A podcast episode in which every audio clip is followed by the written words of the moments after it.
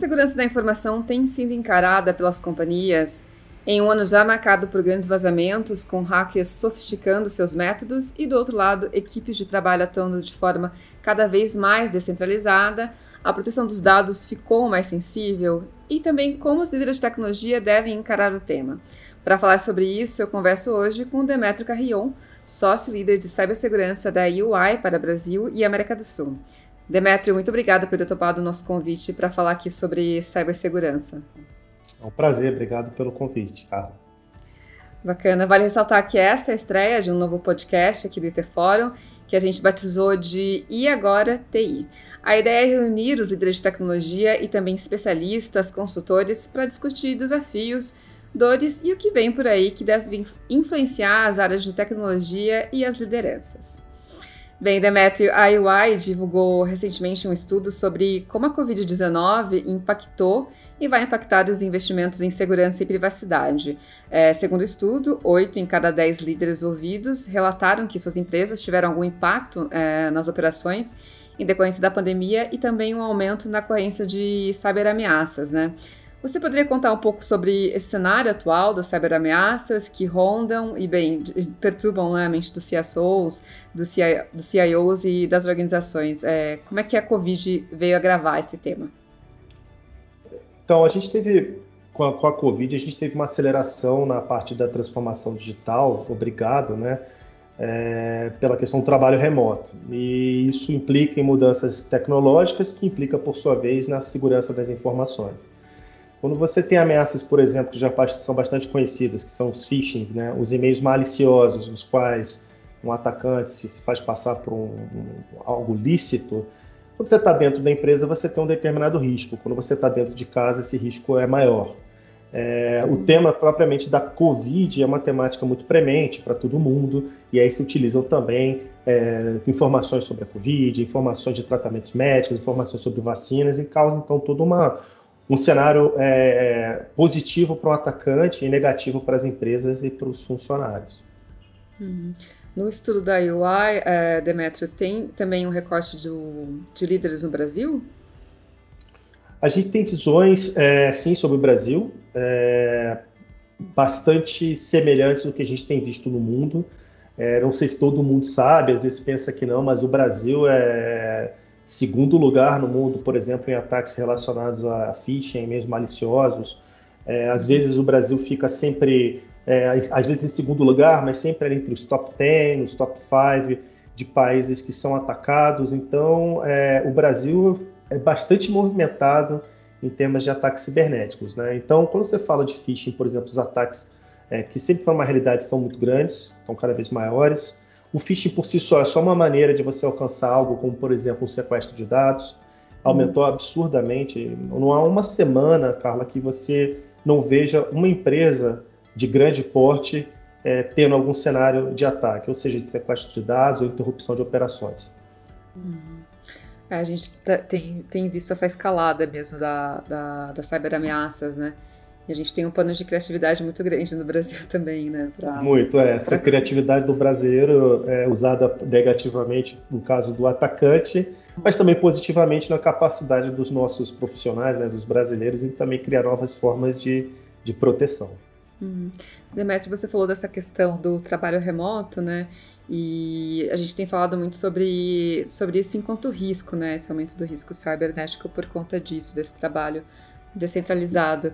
Quando a gente, quando a gente olha para outros riscos cibernéticos, né, quais são outros pontos de superfície que podem vir é, colocar a segurança e os negócios em risco, né? É, tem outros pontos importantes que esses líderes de segurança, os CIOs, eles precisam estar mais atentos? O CIO tem um trabalho árduo, porque o CIO ele tem tanto que liderar essa, essa transformação é, digital que é planejada e também a que, vamos dizer, acelerada e não planejada. Você, quando passa de um grupo de profissionais muito grande, né? a gente está falando aqui de, de, milhares de profissionais de uma empresa de grande porte, é, e também de médio porte, com mais de mil funcionários, você tem todo esse grupo de trabalho que sai de um ambiente, é, de um site de uma empresa para trabalhar de casa. Então você tem ali o, o CIO já bastante assoberbado para prover esses acessos, equipamentos, o equipamento que está lá no, na casa do profissional dá algum problema, você tem que ir lá, pegar esse computador, prover outro, então é uma dinâmica muito diferente. E, ao mesmo tempo, você tem uma nova forma de se trabalhar que permite novos ataques. Então, algumas pessoas estão, sim, acostumadas a trabalhar de casa, estão acostumadas a levar seus notebooks em viagens, mas outras pessoas não. Outras pessoas tinham uma vida é, diferente, trabalhando no mesmo site, com o mesmo desktop, às vezes com um notebook, e aí passam a trabalhar de casa. E eu até eu brinco, né, às vezes, que tem uma certa tentação, né? Você precisa imprimir um documento, você leva para uma, uma, uma impressora, é, pode não estar bem configurado, ou você, é, por que não mandar para o meu e-mail pessoal, porque essa impressora não está funcionando com o meu notebook de trabalho, mas está no meu desktop, e aí precisa de um trabalho forte de conscientização. Né? São tentações que no trabalho não, não estavam presentes e às vezes não se avalia, né? o profissional não foi treinado para avaliar é, que riscos existiriam para, por exemplo, perda de dados, né? vazamento de dados e importantíssimo aqui para o Brasil pela Lei Geral de Proteção de Dados com relação à privacidade é, de informações. E a gente está um ano, um ano, né, para completar um ano da Lei Geral de Proteção de Dados, né? E a gente viu sendo grandes vazamentos acontecendo, né? É um tema de fato que acho que nunca vai dar muita, muita, muita trela, assim, né, para os executivos, para os líderes de tecnologia. Muita paz, na verdade. É, não tem, não tem. Eu acho que alguns executivos conseguem tirar, é, executivos, empresas conseguem tirar proveito, né, dessa dessa cobrança, né, pelo compromisso de uhum. proteger os dados dos seus clientes, um compromisso social, mas a gente não pode negar, porque é mais um fator de pressão, mais uma regulamentação do mundo completamente novo aqui no Brasil. Há dois, três anos não se falava de privacidade, era algo que não se colocava no radar, poucas pessoas comentavam, e agora está é, tá, no topo, né? Da, da, da, tá nas manchetes, vamos colocar assim. Né? Sim, tá nas manchetes. E é, é o usuário, o usuário final, né? O, e o funcionário, eles eles estão um pouco mais cientes também desse, da, da privacidade enquanto um valor, né? Da, da, própria informação, né? E como isso também tem que ser tratado com sensibilidade pelas empresas, né?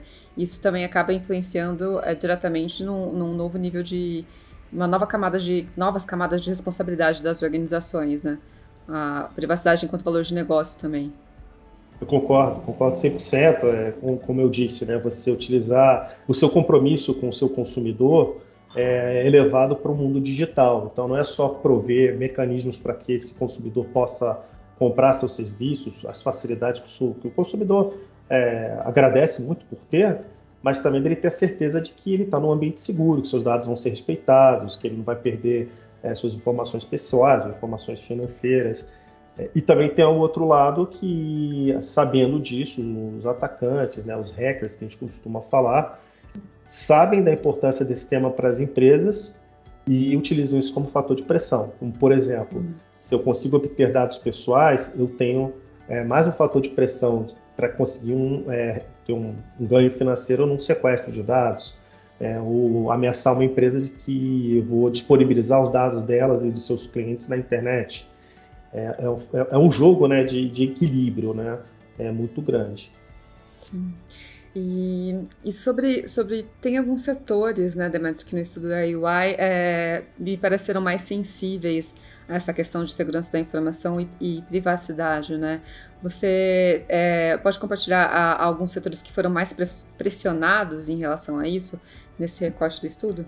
É, o setor de tecnologia ele foi bastante pressionado, né, empresas de tecnologia, e, e, muito porque, primeiro, são empresas mais digitalizadas né, do que as demais, o setor financeiro também, né, mas o, as empresas de tecnologia são nativas é, digitais, e, e, e, tem também a, a, questão de toda empresa que usa mais tecnologia ficou bastante exposta, né, porque a, a velocidade da adoção do, do parque tecnológico foi exponenciado.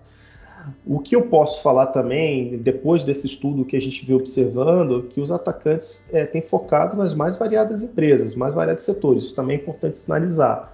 É, e, você vê empresas, por exemplo, que têm é, é grande porte, né, muitas delas de grande porte, que têm sofrido com perdas financeiras, e as de médio porte, porque muitas das vezes possuem é, menos visibilidade, elas se acham menos visíveis para os atacantes, mas que na verdade, e, e, é, por serem às vezes menos maduras, acaba sendo um prato cheio para se conseguir é, obter dados pessoais, causar algum tipo de dano, interromper operações.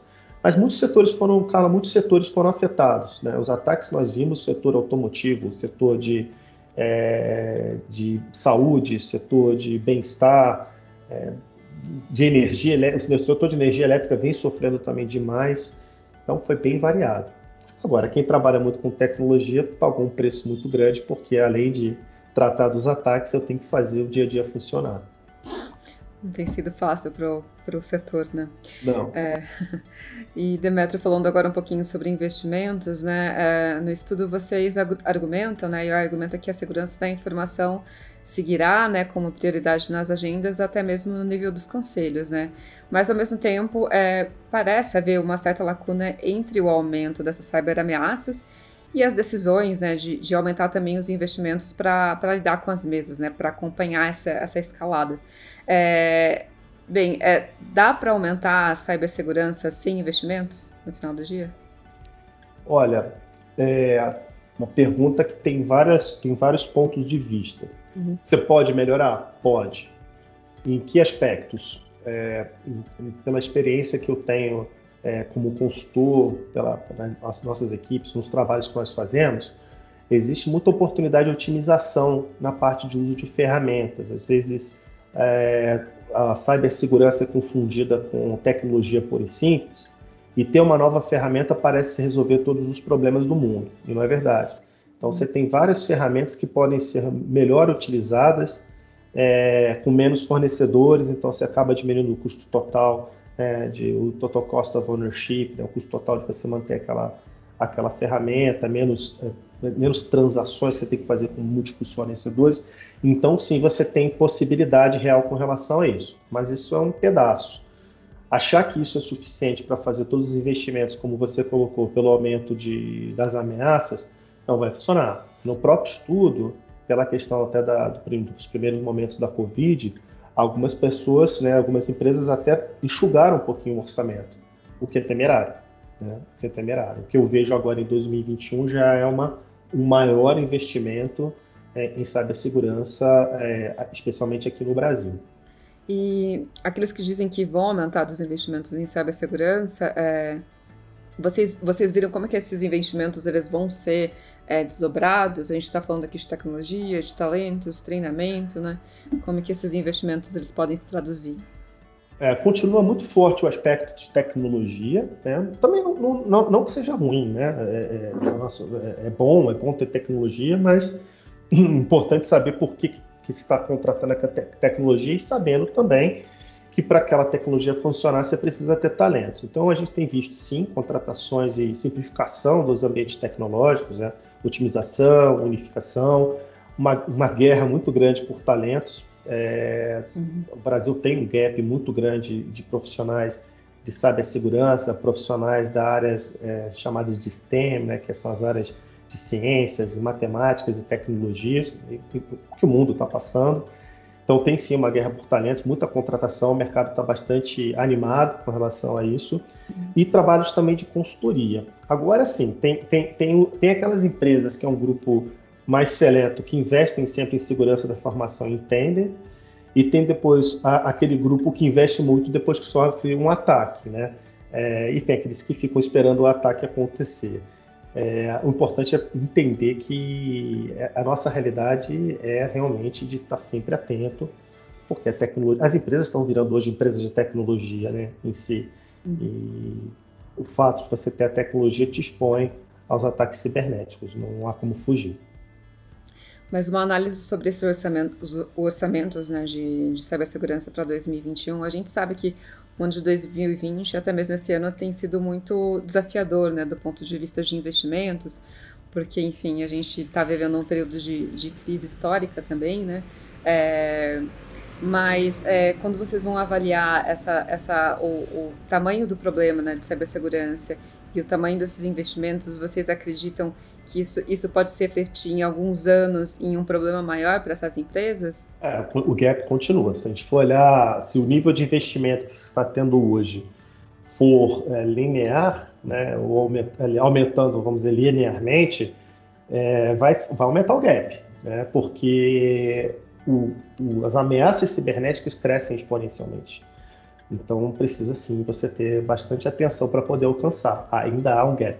Melhorou, né? A Lei Geral de Proteção de Dados ajudou é, com relação essa, ao tema se tornar mais é, mais disseminado, mas ainda ainda muito além, muito, perdão, muito aquém do, do necessário. É, em, em, termos de tecnologia, né, há, há, algumas tendências em segurança da informação que devem, que podem vir a, a, aliviar de certa forma, né, o trabalho desses líderes de tecnologia, CIOs, CSOs, e aí falando um pouco de, de, de automação mesmo, né?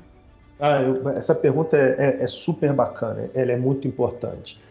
Ah, é, é, um jogo de, é, é uma perseguição de, de gato e rato.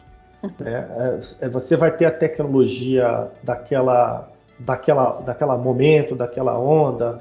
Você vai falar de blockchain e vai trazer muito ganho de blockchain. Você vai falar da inteligência artificial e vai trazer muito ganho da inteligência artificial. Só que ela pode ser usada tanto pelo atacante, tanto pelo, pela, vamos dizer, o, o, o, as empresas na proteção.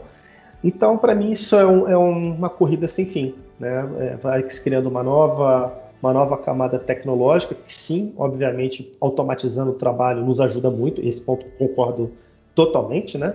Atividades repetitivas, algumas tomadas de decisão que você pode deixar ali a cargo de novas tecnologias, mas também, de outro lado, uma corrida sem fim, porque o atacante vai usar também das mesmas funções para poder te atacar. Então, o importante é você estar consciente é, do, do, das ferramentas que você tem à disponibilidade é, para você utilizar e não coloque 100% das suas fichas numa tecnologia, porque ela não vai ser, não há tecnologia, não haverá nunca uma tecnologia que vai ser aquela bala de prata para resolver. É uma composição de pessoas, de processos, né, de tecnologia. Pessoas, assim, do board a, a, a, a todos os funcionários, mesmo aqueles que não trabalham no dia a dia com segurança da informação.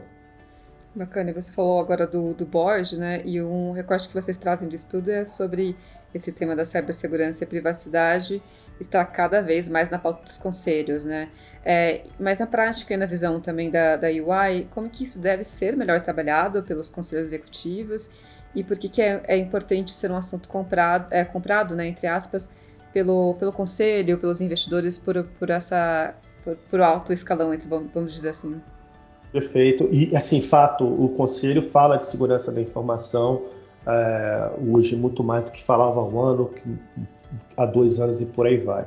É, o tema de segurança da informação, se você pega o estudo do, dos temas que são discutidos no Conselho, é, na média, 10% do tempo é discutido em termos de segurança da informação, o que para mim faz sentido, né? Porque também o Conselho tem um, diversas outras prioridades de business, de fusões e aquisições. Uhum. É, o que, na minha opinião, acontece é que você é muito bom o conselho discutir esse tema, é muito bom o conselho cobrar é, ações desse tema do C-Level, mas a gente também tem que começar a atrelar algumas metas de, de, de desempenho.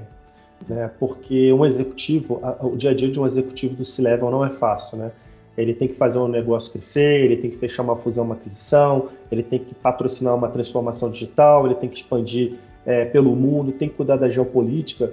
E para cada um desses itens ele tem uma meta. Ele tem lá uma opção de ações, ele tem lá participação dos lucros. Se você também não começa a equilibrar é, é, os, os bônus para a parte de segurança da informação, ou também dizer o fato de eu ter que entrar em outro país sem conhecer suas legislações de segurança, sem fazer uma diligência adequada, o risco tem que ser é, comprado por todos. Porque não adianta depois virar para o executivo e falar, nossa, você deveria saber. Hum, é, é, ok, mas você precisa ter tempo, você precisa ter skill para fazer isso. Então tem que ter um equilíbrio entre o que o board está é, cobrando e está se educando né, com relação a esse tema, as pressões do dia a dia do C-Level para que ele possa sim investir naquilo e seja visto como importante, é, que senão fica aquela cobrança, né? Te cobro 10 coisas, mas essas 9 valem muito, essa aqui só se der problema eu vou te cobrar, o ônus e o bônus, né? Interessante. Acho que para fechar, Demétrio, é, a gente fala, tem falado muito sobre essa questão do. Você falou do phishing né, no início da nossa conversa, e muito desses treinamentos de cibersegurança como uma forma dos funcionários, como uma forma de, de prevenir né, esses, esses buracos, entre aspas, essas lacunas é, para vazamentos, né? Na sua visão, então, como que isso deve ser tratado pelas organizações, pelo CIO? É, é uma pauta que, que precisa ser trabalhada ali todos os dias, né? Então, ainda mais quando a gente está falando de, de um ambiente cada vez mais descentralizado de trabalho, né? É, o phishing é a maneira mais fácil de, de se conseguir atacar uma empresa. É, quando a gente imagina hackers, né, a gente imagina, obviamente, tem nações-estado que têm uma capacidade de, de, de invasão absurda, né? É, mas em grande parte dos ataques começa com e-mail malicioso, pedindo para alguém fornecer algum dado, parecendo que é algo lícito, e isso é um grande problema. Tem várias ferramentas tecnológicas que podem nos ajudar, evitar que esses e-mails cheguem, se eles, eles chegando esses e-mails a verificar o comportamento, tentar a, a criar uma quarentena dentro de aquelas máquinas que porventura tenham sido invadidas, mas o fator humano ele é muito importante, tem que ser todo dia. Todo dia tem que se ter esse, esse viés da conscientização. E um ponto que eu, que eu coloco e sinto muita falta do que, do que se faz em termos de treinamento é que não se mede o treinamento. Então, é, quando a gente fala assim numa empresa, eu tenho uma métrica. A minha métrica é treinar todas as pessoas uma vez por ano em phishing, né? Verificar se elas vão cair no phishing, se não vão cair. Se caírem no phishing, eu faço um reforço. Será que um ano é, é suficiente para uma pessoa estar é, tá protegida? Porque se a gente não ouve constantemente algo, né? Que é importante de ser feito é porque talvez a alta administração não, não esteja mais ligando nisso, né? Para para pensar, quantas mensagens a gente recebe por dia de uma organização? É, quantas mensagens? É, para terminar um treinamento de compliance, para poder enviar uma, uma, documentação todo mês, para preparar um determinado relatório, e de repente, uma vez por ano, chega lá uma, uma, um teste de phishing, você caiu, ótimo, vamos lá fazer um treinamento. Então tem que se medir. Faz um treinamento de phishing, mede depois por amostragem e aí você pode calcular até um decaimento desse conhecimento. Olha, um mês depois, é, 90% das pessoas é, foram bem. Dois meses depois, 70%. E aí você consegue depois calibrar melhor se esses treinamentos estão dando resultado e quanto tempo leva para a pessoa né, pegar aquele assunto e botar lá no, no, final da fila. Isso eu sinto muita falta do mercado fazer é, essa medição. E é um trabalho que nunca termina, né? Porque... Não termina, é, não tem jeito. E tem gente nova entrando, gente saindo, é um trabalho que nunca termina. Exatamente, exatamente. Não é que nem ter um selo, né? Passou na, na faculdade, terminou o curso, parabéns, isso nunca mais vai fazer. Não, é tem que ser toda semana alguma coisa, todo mês, esse assunto tem que estar discutido, tem que estar divulgado, é fundamental. Perfeito, Demetrio. Muito obrigada pela sua participação, obrigada pelas informações e pelo seu tempo. Eu que agradeço, Carla. Muito obrigado pela oportunidade.